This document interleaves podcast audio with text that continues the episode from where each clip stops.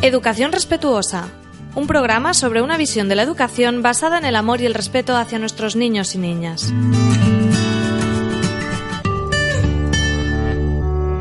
Hola a todos y todas, os doy la bienvenida a Educación Respetuosa, un espacio de aprendizaje sobre crianza, educación y psicología infantil. Yo soy Marta Martínez, mamá y psicóloga infantil, y me acompaña como cada semana mi compañera en el proyecto de Educación Respetuosa, María Santonja. Hola a todos, hoy vamos a hablar de lo buenas estudiantes y buenas notas que sacábamos Marta y yo cuando éramos pequeñas. ¡Oh, temazo! ¿De qué vamos a hablar hoy? Pues sí, como ya se acerca el primer trimestre, ya van a llegar las notas y ya llega la Navidad, las vacaciones, pues a ver cómo afrontamos, ¿no? O qué visión o qué mirada o cómo acompañamos ese proceso, eh, ya sean buenas o sean malas, ¿no? Sí, porque no solo si son malas es crítico, que a veces cuando son buenas también es crítico. Es todo muy complicado con las notas. y, y bueno, lo dicen dos chicas de notazas, ¿eh? Sí, pero, sí, sí, sí, sí, pero bueno, vamos a dar otra visión, ¿no? Es que es un tema muy, muy importante el de las notas. Yo me doy cuenta que incluso, eh, por ejemplo, con familiares, ¿no? Con, con niños de la familia, pues el típico, a lo mejor, sobrino que no ves mucho y casi no hablas con él y lo único que se les pregunta es ¿qué notas has sacado? ¿Te ha quedado alguna? ¿Sabes esta típica relación entre un adulto que no tiene mucha confianza con un niño y justo se van a ver para Navidades y las tres frases que se van a cruzar, eh, una de ellas va a ser, bueno, una es que, ¿qué le has pedido a los Reyes Magos? Que eso ya hemos hablado en, en el, en el episodio anterior. Y otras que notas has sacado. O sea, es increíble la- el peso que tienen y que les damos. Y, y cómo gestionar eso, porque, claro, mm, los niños tienen mucha presión con el tema de las notas. Sí, sí, totalmente. Es que parece que no haya otro tema y es como que al final te clasifican, ¿no? Además en clase todos, yo creo que los que hayamos pasado por el sistema este más tradicional, pues al final te meten en, en la casilla, ¿no? De tú eres un 6, tú eres un 9, tú eres un... Sí, hay tres bloques, ¿no? En plan, los empollones o, los, o los buenos estudiantes, no necesariamente con la connotación negativa, depende de si son más o menos sociables esos niños, eh, la masa media y los casos perdidos. Eh, hay tres clasificaciones y ya está. Y ya para, para toda la vida. Sí, sí. Y de hecho vamos a ver, ¿no? Que este sistema, o vamos a hablar un poquito de realmente este sistema de notas, ¿no? Cuantitativas y de ponerle la etiqueta, pues realmente que puede causar mm, daño luego realmente a, tu valoración, a tu autoestima, a cómo tú te valoras. O sea, yo recuerdo la primera vez que saqué un nueve y medio en mi vida y cómo lloré. Mucho, lloré mucho porque saqué un nueve y medio. Eh, qué absurdo, ¿no? Diréis todos, ah, tal, pero toda mi vida había sacado dieces, la perfección. Sacar un nueve y medio para mí era como algo súper frustrante, súper no sé qué, porque no estaba a mi altura. Bueno, a mí me pasaba con una asignatura en concreto. Yo no era solo de dieces, pero sí que me movía entre el ocho y medio y el 10. Y en matemáticas tuve crisis porque un trimestre saca un 6. O sea, un 6 es como... e- e- Eres purria, o sea, y, y ese trauma no me acuerdo de otras notas, ni siquiera me acuerdo de, de matrículas de honor que he sacado en la carrera. Pero de ese 6, en ese trimestre, en ese curso, me acuerdo. Y, y- y me marcó tanto que a la hora de escoger el bachiller fue como, voy a coger este que tiene matemáticas porque es que esto lo necesito yo reforzar. En vez de haber dicho, iba a decir un improperio, pero Ah, esto no me va a servir porque no es lo que se me da especialmente bien o, o- o es que no me interesa o que me da igual. O sea, Pero yo ese trimestre sé con quién fue, ¿no? Primero de, la ESO. ah, a ver, el curso... No, fue es- bachiller, fue primero de bachiller. El trimestre sí que no me acuerdo. Ah, primero de bachiller cuando sacaste Creo que sí. poquita nota. Creo que pero sí. si dices que te hizo decidir el bachiller, tuvo Ah, que ser entonces antes. no, claro, fue con- antes. con- es que no me acuerdo Fue del nombre. solo tercero me- o cuarto de Solo eso. me acuerdo del el, es del apodo que le poníamos al nombre. Nos sentábamos detrás y reíamos. Ay, yo no me acuerdo del apodo. Yo sí, pero... Ay, sí, sí, me acuerdo. me he acordado, no lo vamos a decir. No lo vamos a decir, pero es que no me acuerdo el Me nombre acabo de real. acordar, sí. Entonces, a mí ese profesor también marcó mi bachiller y elegí letras puras. O sea, tiene el contrario. Tú Por no dijiste- tenerlo. Ya. Pues yo mi trauma fue de, Cuando- de como esto, o sea, no voy a ser una persona capaz en mi vida, o sea, una persona que sacaba todo notables y excelentes, pero mi sentimiento fue, voy, voy a ser un fracaso porque he sacado esta nota Claro. y esto va a ser totalmente determinante y tengo que esforzarme más en esto. Claro. Ah, Que pues luego no me fue yo- mal porque yo- el bachiller cogí eh, sociales, que hice economía que me gustó mucho, de optativa tuve arte que me encantaba. Bien, pero en realidad mi motivación para cogerlo fue las matemáticas, en plan, esto tiene matemáticas, pero no es de ciencias. Ajá. Absurdo Pues, total. Fíjate tú, pues yo elegí, pregunté, matemáticas, yo me quería coger el de ciencias de la salud. Y fue en plan, ¿da este profesor las matemáticas? Sí.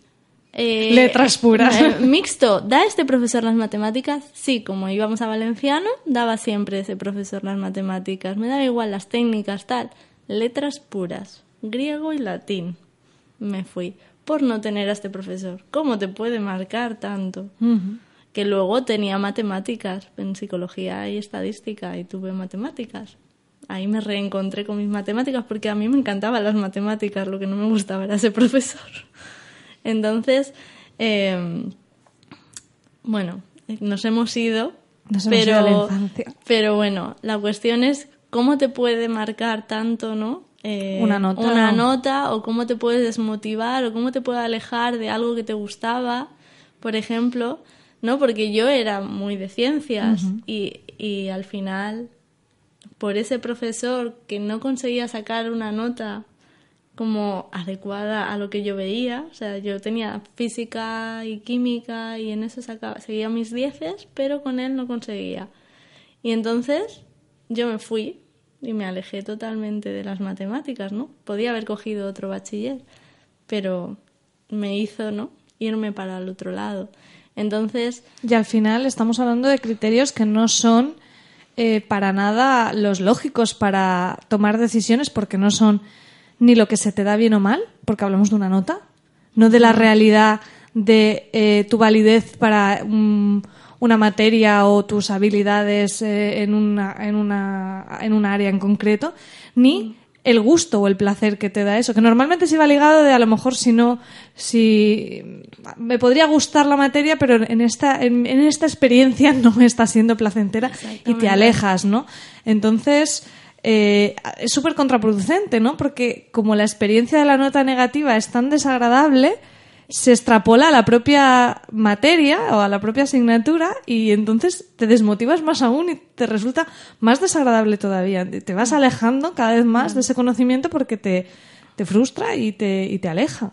Claro, es totalmente de, no te pongo esta nota para que luego la mejores. Bueno, eso ya era el colmo. No, y era en plan, mm, no va así la cosa, pero luego también es, es un tema importante, ¿no? El, el- lo que estabas comentando, si realmente un examen, porque las notas al final vienen de un examen, eso de la evaluación continua, de una observación real de tus habilidades sobre el área, realmente no es eso, es un examen que te hacen un día, que te puede haber pasado cualquier cosa eh, en una, una medida puntual, ¿no? De un día y a partir de O incluso eso... aunque sean muchas medidas puntuales, que sí que es verdad que hay algunos coles donde hacen muchos exámenes por temas y tal. O sea, quiero decir que no te la juegas toda una Bueno, sola. pero sigue siendo un tema pero es al un- final. Sí, pero sigue siendo también. Eh, tenemos que pensar también qué examen es. O sea, si esa manera de evaluar esos conocimientos es la correcta, porque. Bueno, eso aparte, es- ¿no? Puede ser memorístico, puede, yo qué sé, En general. puede ser un hacha en matemáticas, pero tener peor la comprensión lectora y entonces el examen hacerlo mal por eso. Por Claro. poner un ejemplo, ¿no? Sí, sí. Luego, aparte, es que están hechos siempre, ¿no? Desde un punto de vista muy de medir. Mm, bueno, matemáticas a lo mejor sí que es, algún procedimiento, pero en general es la memoria, ¿no? Lo que se está premiando en el sistema educativo básico, ¿no? Es si, si tienes buena memoria, e incluso en matemáticas también. Si me sé, si me sé la formulita, mm, ya pues con eso ya eh, apruebo, ¿no? De hecho, en matemáticas yo recuerdo mucho que ni siquiera eran problemas aplicados, sino que simplemente eran... Mm. te De hecho, ese era ahí- mi problema con las matemáticas, que yo lo veía algo totalmente abstracto Claro. y ajeno a mí. Menos probabilidad estadística que dije, vale, esto lo entiendo, ¿de qué me están hablando? Pero todo lo demás lo veía como, como si me hablas de, Mm. Claro. mm, yo qué sé. Por eso, luego yo recuerdo que en física era aplicado. Y a mí la física sí me e- gustaba. Era mucho mejor, ¿no? Pero bueno, así como, como en eso, como en todo, ¿no? Que tenemos. Y luego está eso, si, si realmente el que saques buenas notas, ¿no?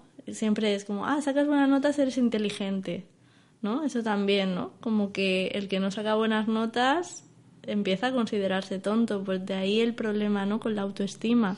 Y yo creo que eso se arrastra mucho en adultos. ¿eh? Hombre, yo claro conozco a sí. muchos adultos que han sacado malas notas y los ves y dices, mm, no es un caso, son muchos casos que luego son adultos con baja autoestima, una imagen de, De sí ellos. mismos eh, que, que además no, muchas veces no corresponde a la realidad. Mm, personas a veces incluso con menos iniciativa para hacer cosas, porque total, si yo no lo si yo no valgo, ¿por qué voy a hacer nada si a mí todo me sale mal? Sé que la gente a lo mejor no hace esos mecanismos, o sea, no, hace consciente. pensamientos conscientemente. Pero mm, yo creo que todos conocemos gente de, es- de ese tipo que dices, y en realidad a lo mejor es inteligente, pero fue un mal estudiante. Y entonces ya Exactamente. De hecho, también es una concepción que tenemos ¿no? de, de lo que es la inteligencia, que empezó a medirse con el coeficiente intelectual, como si se pudiera medir con pruebas tipo examen, ¿no? tipo test. Y luego, aparte, también una inteligencia muy definida por el área lingüística y matemática, básicamente. ¿no? Por ejemplo, ahora hay teorías sobre las porque el inteligencias coeficiente múltiples. el coeficiente intelectual, ¿qué es lo que mide exactamente? El coeficiente intelectual en general son pruebas, pero sí, se basan más en, en esas áreas. Un test ahí, ¿no? Del área lingüística, del área tal. Y, y bueno, ahora se está defendiendo más, ¿no? De hecho, ahora pues se habla mucho de eso, de las inteligencias múltiples que propuso, ¿no? Gardner y, y como un poco el concepto de inteligencia como algo más amplio. Pero claro, si, si es más amplio, a- empezamos a hablar ¿no? de la inteligencia corporal, de la inteligencia musical, de la inteligencia, de un montón de inteligencias que no están entrando dentro de la escuela, ¿no? Sí, porque, a ver, eh, podemos admitir que hay personas que nacen con una predisposición a, me- a ser mejores en unas áreas que en otras. Eso mm, es así. El problema viene cuando solo se presta atención a dos y, y, claro, hace que sea mucho más reduccionista porque nadie sabe, na- nadie nace como perfecto en todas las habilidades ni nadie nulo en todas. Pero si alguien justo en las dos únicas que se miden no es especialmente bueno, ya se va a sentir una persona mm, poco inteligente. Cuando a lo mejor eh, tiene una inteligencia musical bárbara, ¿no? O- Exactamente. O, no sé, o artística. O... Evidentemente, es que si no tienes esas, que son las que se miden, y también tenemos que ver ahí también, traspasar ya, ¿no? De dónde viene la, la escuela, ¿no? Cuáles serán sus objetivos de la educación, ¿no? Para eso, pues eso, el documental ese de la educación prohibida, por ejemplo, te explica mucho. O hay un libro que me he leído hace poco que se llama eh, Aprender en libertad de Peter Gray, que también te habla, ¿no? De cómo cuando se empiezan a hacer las escuelas, eh, las empiezan a nivel de cuando surge el, protes- el protestantismo, porque se quería que se pudieran leer, ¿no? Para aplicar ciertos eso, para que pudieran leerse la Biblia. Eso era la Claro, porque en el, en el catolicismo es el, el cura, el, el párroco, el que media eh, con, la, Exacto. con la Biblia y en el protestantismo la relación con Dios es directa sin Claro. este mediador y tienes que entender la Biblia para ello. Y, entonces fíjate. se dedicaba ahí, ¿no? Eh, pero claro, eso era el único objetivo, quiero decir, no había más. Ahí eso era la educación. Entonces, ahora también hemos, hemos eh, llegado a un eso de que escolarización es igual a educación y lo que es una escuela también está definido por el Estado, por los objetivos, ¿no? Y entonces habría que ver realmente si se puede medir la educación que tiene una persona o el aprendizaje que tiene una persona y mucho menos a nivel cuantitativo, con un número. Es que me parece Sí, que porque es- aún con un apto no apto, que bueno, tampoco es la maravilla, porque es. Yo le diría a esa persona, justifique su respuesta, o sea, es lo primero que le diría, pero aún, mm, yo qué sé, si hemos puesto esos objetivos para esta asignatura, puedo decir si los has cumplido o no, vale. Podemos cuestionar mucho eso, Bueno. pero aún, pero un numerito, es que ya, eso ya sí que me parece. ¿Qué define? Un, un 7,4. Es como, Con guau, las qué- qué décimas, precisión. no, en un 4,9 no estás aprobado, ¿no? Es como, es muy difícil, entonces el tipo de informes que se suelen hacer también en escuelas más alternativas y todo eso suelen ser eh, Cualitativos. cualitativos, es decir, ¿no? De- del proceso, lo que se... Ni siquiera mm, ya cuestionaríamos la evaluación, sino que hablamos más de documentar procesos, de mirar procesos, observar procesos y, y como plasmar, ¿no? En qué momento, cómo ha sido su proceso de aprendizaje en este área o en qué punto está. Claro, es que para empezar, como sin todas estas si es bueno o pedagogías malo, sin... siguen el ritmo del niño, como esa es una de las bases, pues ya el que el niño tenga que seguir eh, el ritmo de la asignatura Exactamente. ya se cae y por tanto no evalúo respecto a cómo se ha adaptado el niño a la asignatura. Pues tiene un 7, porque está llegando a esto respecto a lo que yo quiero de los objetivos de la asignatura. No, es que el enfoque es totalmente inverso. Entonces ya no evalúo al niño, porque el niño va a su ritmo y puedo, como dices, hacer una observación de por Sí. aquí o por allá, pero y no... además evalúas a todos por igual en la misma prueba, cuando a lo mejor cada uno te puede demostrar sus conocimientos, por así decirlo, de forma diferente. ¿no? En, en un contexto diferente, de una forma diferente. Entonces es como todos a través de algo lingüístico, de algo en lápiz, papel, en, ¿no? Y además que ya de por sí las pruebas ahí entran en juego también un montón que los niños o sea, estés tranquilo o no, cuánto de amenazante lo percibas, porque ahí eh, es al final el, el estrés que se genera en un examen. Sí, porque por ejemplo, anti- recuerdo yo algunos exámenes orales que he tenido en la universidad y a lo mejor mm, había gente que se le daban mucho mejor y había gente que se le daban peor. O sea, lo que tú dices de que una la, la misma prueba, hay gente que a lo mejor tiene una expresiones, por ejemplo, por ponerte un ejemplo, eh, la- lo que estamos evaluando es el conocimiento sobre un hecho histórico. Pero te hago un examen oral o te hago un examen escrito. Pues una persona se sentirá más cómoda, a lo mejor sabe un montón, pero a la hora de redactarlo no lo sabe plasmar tan bien como si lo explica. Y otra le puede pasar al revés. Y al final media mucho la capacidad de expresión oral o expresión escrita para evaluar algo que es el conocimiento sobre un hecho histórico de una persona luego lo que te pregunten, ¿no? Porque tú, tú normalmente ni- no suelen ser exponme, ¿no? O sea, no te suelen preguntar abiertamente de ¿qué has aprendido sobre este tema? Demuéstramelo. No, son preguntas concretas que, que, mm, van a, a influir mucho en, en- en- en tu capacidad de, de acotarte Claro. a eso. Entonces, Claro, es es, que al muy final- complicado. A lo mejor me, me sé todo y justo me has preguntado lo que no me sé. ¿Realmente eso está evaluando lo que yo sé sobre ese hecho histórico? No. Además, es que se ha visto ¿no? que el- los estudiantes, las buenas estudiantes o los buenos estudiantes, eh, son los que tienen la capacidad o la empatía de ver lo que el profesor quiere Hmm. y contestar Ah, bueno, claro. como quiere.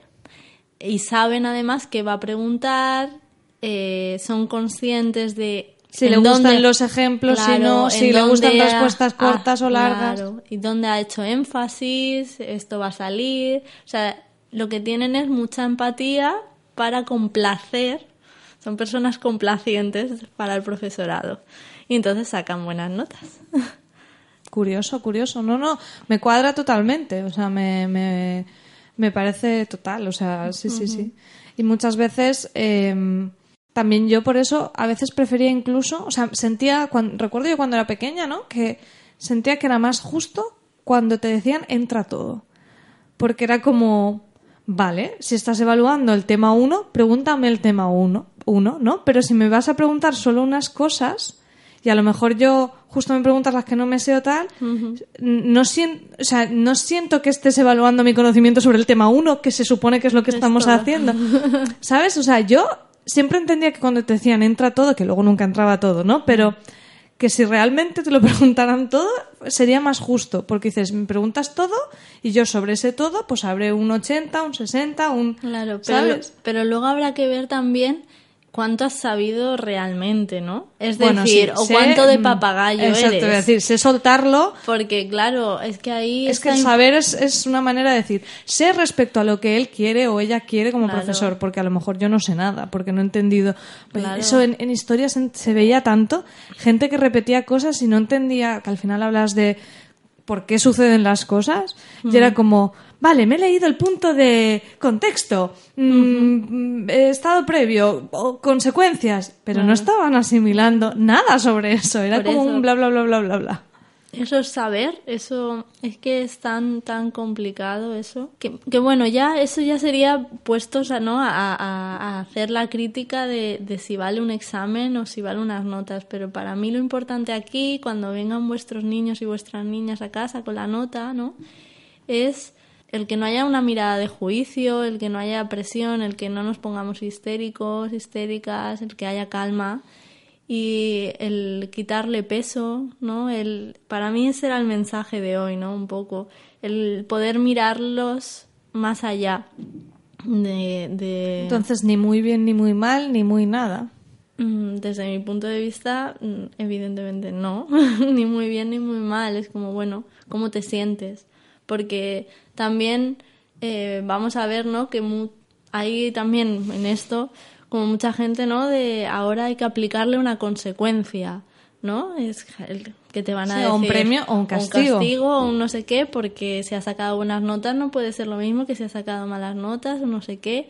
Eh, estuve le- leyendo un libro también que era de, de un profesor de, de universidad y tal, que era el- que lo más importante era que ellos se hicieran responsables, ¿sabes? Que admitieran su responsabilidad. Pero su responsabilidad como mea culpa. Yo no he estudiado, yo no sé qué. Que cuando te viniera eso, ¿no? Que la gestión era esa. Y, y para... Pero es que a veces no es así. Claro, Muchas no, veces el niño ha estudiado y ha suspendido No, y se ha te- esforzado. la estoy criticando, ¿eh? Ya, ya, sí te estoy entendiendo. Yo, yo también la estoy criticando Vale. porque no. eh, eso es asumir que siempre la nota va a ser un reflejo del esfuerzo real del niño y muchas veces no es así. Mm. Se puede haber esforzado pero no lo ha entendido, se puede haber esforzado pero es algo que le cuesta más o no está a su, a su nivel al que le piden. Hay millones de motivos, no, no es simplemente, o sea, una nota no es la, un- la consecuencia Claro. de hecho el vago en Sí, un suspenso en ese Bueno, caso. Eso es era una un poco- lectura muy era- simplista. Era, una lectura un poco como que lo más importante era responsabilizarlos, ¿no? Se titulaba el libro Cómo sobrevivir a los suspensos de tus hijos, ¿no? Y era en plan, pues... Sí, es muy catastrofista el nombre, ¿no? Sí, y era toda la carga, ¿no? Hacia, hacia el niño o la niña, cuando para mí realmente si, si tú no has conseguido que un niño o niña, ¿no? Si tú tienes tus objetivos, en caso de que, ¿no? Funcionas por objetivos, si tú no lo has conseguido, ahí el que no está adaptándose al niño y a las es el profesor. Bueno, esto es también el- pasa mucho incluso a- nivel a nivel más adulto en la universidad, que a mí es que me encanta, que también tenemos notas. Estos maravillosos profesores que se enorgullecen de cargarse toda la clase, que yo Exacto. digo, nunca lo entenderé. O sea, porque si yo... No se evalúan a sí mismos. Claro, yo, como- yo diría, o sea, ¿qué, qué gran ego tiene esta gente porque yo me suspendo un 80% de la clase y digo, ¿qué estoy haciendo con mi vida? La docencia no es lo mío. Exactamente. Pero me parece terrible y muchas de esta gente se jacta de eso, de decir, no, es que mi clase aprueban tres al año. Hmm, Pues ole tú, o sea, pues algo haces mal, ¿no? O sea, Sí, sí, y, pero- y esto ya te digo, ya en el nivel adulto, ya no en, en- en- Lo que pasa es que yo creo que ya cuando te enfrentas a uno de, estas, de estos personajes y en, en- ya en la época universitaria, que ya eres pues, un adulto, creo que tú mismo ya no te lo tomas en serio, ¿no? Como es un suspenso ya tan generalizado, no te, Mm. no te afecta como el problema soy yo, como... Bueno, como a, si... a lo mejor tienen más herramientas, ¿no? Para No, externalizar. más herramientas y porque, porque es como un sistema tan, tan, o sea, es, es tan extremo Hmm. que obviamente tú eres consciente de que de 25 no solo había tres buenos. Pero, ¿Sabes lo que te quiero decir? Sí. Que, que al ser, al, primero que eres más adu- eres adulto y luego que, que ya no, ese referente de esa nota ya no lo tomas como una realidad mm, que refleja el conocimiento de la gente en la asignatura o la validez o lo que sea. Pero claro, en una época eh, de educación primaria o secundaria, y con un reparto de notas más mm, escalonado, ¿no? Por decirlo de alguna manera, sí que es muy fácil que alguien haga el paralelismo de lo bueno, los medios, los malos. ¿Sabes lo que te quiero decir? Sí, en estos sí. casos extremos, encima una persona con 18, con 20 años no va a pensar 20 somos malos, dos son buenos. ¿Sabes? sí, Te- sí. Ya no sirve ese mecanismo, ya tú lo, lo descartas y dices, este tío o esta tía es... Sí, lo está eh, haciendo. está fatal. tal. Pero en, en- en lo otro es como el sistema de referencia. Y Sí, nos sí. sirve para categorizarnos como niños y los padres también a, a los hijos, que es Y es peor que aún. además los padres es un tema de conversación. ¿Y tus hijos? ¿Y qué no te han sacado? ¿Y qué no Entre qué? hermanos, horrible. Bueno, la comparación también. Entre eh, hermanos es horrible. Yo pasan mal. me pongo de los nervios con mi abuela cuando habla de mis primos pequeños. Y es que te- ella te cuenta las notas de los hermanos diciendo lo que ha hecho uno respecto al otro. Siempre. O sea, nunca habla de ninguno individualmente. Es... Pero, bueno. Pero es que además el proceso de las notas, por ejemplo, se da, se suelen dar también, ¿no? En las clases como así, a viva voz, delante de todos los niños, cuando es- debería ser algo íntimo. Bueno, eso depende del profesor. Los hay de los dos tipos. Bueno, pero mm, ya es una humillación pública encima. pasa muy a menudo en que eso es así, ¿no? Sí. Y, Sí, sí, sí. Y siempre... Me vienen flashbacks total, tú, ¿eh? tú siempre, siempre sabías lo que había sacado el compañero o la Sí. compañera de al lado. Y, por ejemplo, un cole de aquí, aire libre, ¿no? Que sí que funciona con notas. Porque realmente Itaca, que es el programa de aquí, el profesorado, pues te obliga, es que el- desde el gobierno te obligan a poner una nota eh, cuantitativa. Es que no hay forma de escaparse al sistema, aunque tú no la quieras poner.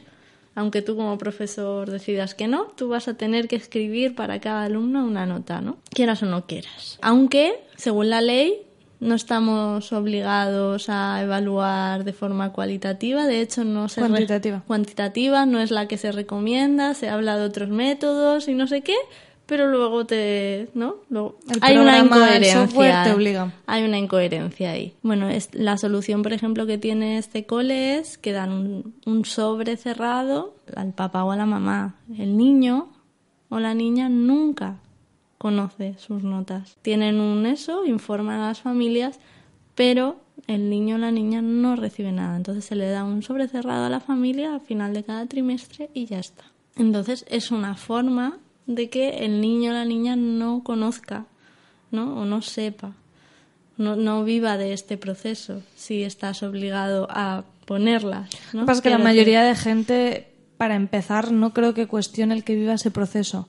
Lo verá como debe vivirlo, porque debe vivirlo para enorgullecerse de lo que hace bien o intentar mejorar de lo que hace mal. ¿Sabes? La creo que el chip tiene que ser pre, el cambio de chip tiene que ser como un paso antes, porque si asumimos que tiene que vivir ese proceso porque Bueno, va a aprender, Claro. pero al final es eso como con un premio y con un castigo, que es una nota. Eh, si no entendemos que esa parte no es necesaria para el, El aprendizaje, mm, De hecho, es que no es aprendizaje.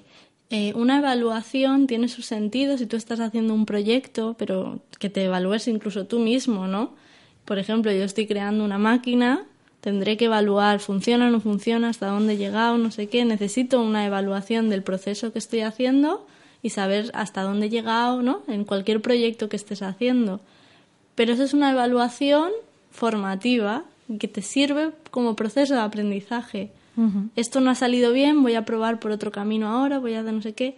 Pero se, se entiende que es parte de un proceso. En el esto es como un fin. Es como el además- aprendizaje ya se ha acabado y hasta aquí y punto y yo le pongo y ya lo mido y fin. ni siquiera es constructivo en el sentido, por ejemplo, sí que recuerdo las notas como más de preescolares que te ponían por ámbitos, ¿no? Expresión lingüística, no sé qué, no- como, como habilidades, y pues te ponían no numéricos, sino necesita mejorar o tal. Eso incluso me parece más, eh, mucho mejor porque te dan por lo menos como una instrucción, necesita mejorar, n- no es una nota numérica, ¿no? Es como un, es una, un aviso sobre, sobre qué hacer, que tampoco es que te den instrucciones de cómo hacerlo, ¿no? Pero, pero no es, no es un fin. Lo que tú dices es que es verdad, es como esta nota ya está, ya está, eres el 7. No es, eh, mm, mira, es que en inglés los verbos irregulares lo lleva regular, nunca mejor dicho, ¿no? ¿Sabes? Eso sería una evaluación de decir, a ver, el inglés, pues mira, pues vocabulario, pues mira, esto de vocabulario, pero en verbos tal. Eso sería un, algo más aproximado porque te diría áreas y te diría en qué mejorar. Lo estoy intentando extrapolar a lo que tú dices de un proyecto una máquina, que un niño no es una máquina, pero por lo menos tendría como un acercamiento como para qué hago después de esa nota. Pero si es una nota, no, es, una nota, fin. No, hay nada que hacer después. Es como no me he sabido ese tema, fin. Y ya está. Y sigo. También al estar todos los contenidos tan desvinculados unos de otros, ¿no? Es como hay asignaturas, no hay una globalización no hay, se habla de eso, de, evaluación continua, pero realmente hay temas, ¿no? Te van separando por mm. contenidos, no, no, tienes una visión global de la asignatura que trabajas. Y, luego está quién tiene que evaluar ahí su eso, ¿no? Porque ahora sí que es verdad que hay coles que están empezando a implementar, pues eso, ¿no? Si trabajas por proyectos, que haya una autoevaluación o una coevaluación, es decir, si trabaja un grupo, nos evaluamos, nos ponemos unos objetivos, todos, y, al final del proyecto evaluamos si hemos llegado a esos objetivos o si qué podríamos hacer hmm. para mejorar o no sé qué, no sé cuánto. Realmente, ¿quién mejor que tú mismo para evaluar tu aprendizaje que no una persona externa, ¿no? Entonces, para mí hay, hay tanto que cuestionar, pero eso ya estamos hablando ya de, de ya del método, del método, del método y, y bueno, yo al final lo que va lo que hay en Navidad es muchos niños y niñas de método tradicional que van a llegar a casa con notas. Con notas. ¿Qué hacemos con los suspensos? Exactamente. Y el, mi, el mensaje que yo quería era ese, ¿no? Que, que, haya calma, que no... Por supuesto que no haya un castigo por la nota, porque la nota ya en sí para el niño ya, ya es el castigo suficiente. Exactamente, que eso ya es una consecuencia que la nota en sí misma, una nota baja, la consecuencia que tiene a nivel social emocional, a nivel personal de autoestima. O sea, todo eso ya de por sí es un castigo, mm, natural o no, pero bueno, creado, porque ya como es artificial la nota, pero bueno, quiero decir que sin, sin que tú le quites nada, ni le dejes sin vacaciones, no le quites de ir al fútbol o el no sé qué, sin todo eso... Y ponerse a repasar y repasar en vacaciones. Y ponerse a repasar y repasar. Los remitimos al episodio de los deberes. Vuelve a ser también, al fin y al cabo, ahí se está utilizando como un castigo. Y también vuelvo a, como en el episodio, el derecho al descanso, al disfrute, al compartir con la familia el tiempo. Y, y que muchas veces yo cuando he tenido en, en terapia, ¿no? Niños que a lo mejor llevan ¿no? que te vienen por el rendimiento bajo, porque eh, muchas veces te vienen ¿no? el, primer esto de preocupaciones que, que está bajando las notas. No se han dado cuenta de nada más los papás y las mamás. Luego hay que ver realmente las razones que pueden estar llevando a eso, porque a veces son procesos de que pueda estar viviendo una situación de acoso o situaciones ¿no? de mucho conflicto emocional o cuando hay divorcios, cuando hay no sé qué. Entonces al final realmente mm, los padres los llevan a una academia a reforzar el no sé qué o el no sé cuánto y al final son procesos emocionales lo que no está permitiendo que el niño o la niña se focalice en eso, ¿no? Y nos focalizamos, encima lo machacamos más. Con la nota. ¿no? Claro, y, y encima le dejamos a veces sin, sin lo que le da placer que, que a lo mejor eso es lo que puede hacerle que salga de ahí, ¿no? Yo hay veces que hay niños que es en plan su habilidad a lo mejor para... Es bueno en el fútbol y le quitas la extraescolar del fútbol. Exactamente, que es donde está cogiendo autoestima, estrategias de resolución de conflictos, de trabajar en equipo, de sentirse fuerte, de y, todo eso que luego se puede extrapolar porque la inteligencia mm, es eso, ¿no? está como en muchas partes. Pues eso que podemos extrapolarlo luego a otros campos, a otras áreas de vida, pues tú vas y se lo quitas. Entonces, esa actuación que solemos, ¿no? Se suele ver, eh, realmente es contraproducente. Entonces, yo muchas veces en terapia es como, ¿y qué es lo que más le apasiona a tu hijo? Pues entonces no, no es repaso lo que va a hacer, es cada tarde quiero que pueda tener ese placer y esa, ¿no? esa experiencia positiva. Y entonces para... Si es colectiva mejor, ¿no? Entiendo también. Bueno, Depende, a, a lo mejor. No, lo digo niño- por el proceso a lo mejor también de, De de lo que dices de sentirse fuerte con respecto a los demás y a veces son procesos de, de acoso escolar, pues a lo mejor si en otro ámbito él se siente fuerte O ella sí. se siente fuerte, ¿no? Es que son muchas cosas. Cuando dices lo de que no les demos importancia a las notas, claro, yo me imagino que te vienen con un suspenso y dices, bueno, le quitas importancia, puede llegar a ser como que no le comprendes a él o a ella si viene disgustado. No, yo lo primero que he dicho es cómo te sientes. Le la, preguntas. la primera pregunta es cómo te sientes. No he dicho no importa, no pasa nada, sino cómo te sientes. Mm, yo te quiero igual. Quiero decir, al, al final el mensaje es mamá y papá estarán aquí para apoyarte. ¿Qué crees que necesitas? ¿Cómo te sientes? ¿Qué quieres hacer ante esto? ¿Cómo te podemos ayudar? todo eso, pero desde, desde esa parte, ¿no? De que a lo mejor es el propio niño o niña el que da, pues, ¿no? El que ahí puede dar una solución. Pero para eso tiene que tener la confianza, para eso tiene que estar en un ambiente donde, eh, pues eso, no se vaya a sentir que voy a las notas, las doy con la cabeza baja, que no me Sí, miren, porque a lo que mejor se pueda hablar. llega a ese punto y puede decir, pues mira, es que me está costando mucho esta parte, ¿me podéis ayudar en esta parte? O te va a decir, jo, es que la verdad que no he estudiado lo que debería y, y lo voy a hacer mejor. Y no hace falta que tú le digas, pues ahora estudia más o ahora apúntate a repaso, porque a lo mejor no le hacía falta repaso, porque estaba en modo vago y a lo mejor va a hacer el vago en repaso. Lo que tiene que hacer es él mm, tomar o ella conciencia de quiere hacer algo, va a hacer algo. Claro. ¿no? Porque yo veo eso millones de veces, ¿no? De, y lo apunto a repaso, y bueno, y muchos hemos tenido la experiencia de dar clases particulares y tal, y a veces dices, es que ya pueden pagar 27 profesores particulares, que si el niño pasa, mm, pasa, o sea, no es el camino el ponerle más horas, más repaso, más no sé qué, es otro, es otro que, que, que, que no va por ahí para nada, o sea, que, que si le preguntas a él, él te puede también dar un poco la respuesta. Claro, pero a veces también la respuesta puede ser, pues es que no me interesa. Y entonces ahí eh, también hay un bloqueo, ¿no? Es no me interesa, puedes asumir, suspender. Claro, ahí entran los, la- los puntos de si repite curso. Yo creo que ahí es donde está lo crítico, porque yo, ¿eh? Me pongo, si fuera mi hijo o mi hija, yo le diría, vale, si no te interesa, mm, tienes que sacarlo, bueno, para empezar, si estuviera en un sistema tradicional, ¿no? Pero haz lo que, lo mínimo para probar, por, para, para pasar de curso. Porque la consecuencia de su... Bueno, yo creo que eso es un tema, mira, lo anotamos para un día.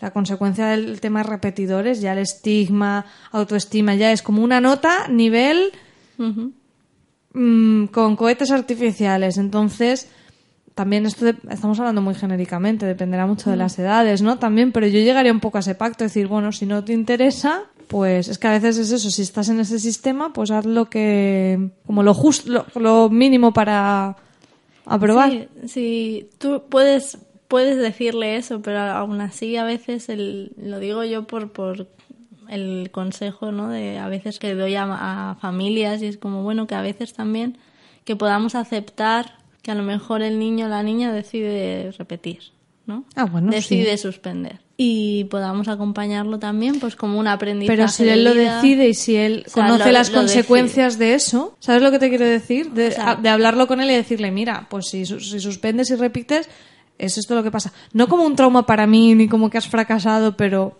Pero quiero decir, lo conocen, pero no les gusta, pero al estar dentro del sistema tampoco lo pueden evitar. Todo niño que repite, en realidad, bueno, cuando ya están en unas edades, sabe lo que supone, sí. pero eh, a veces eso no es tan fuerte como el no me interesa o no quiero o no me apetece. Entonces, mm, a veces llega esa Pero a consecuencia veces y no, es puedes... no quiero, yo creo. A veces también tiene un punto de me siento que no soy capaz.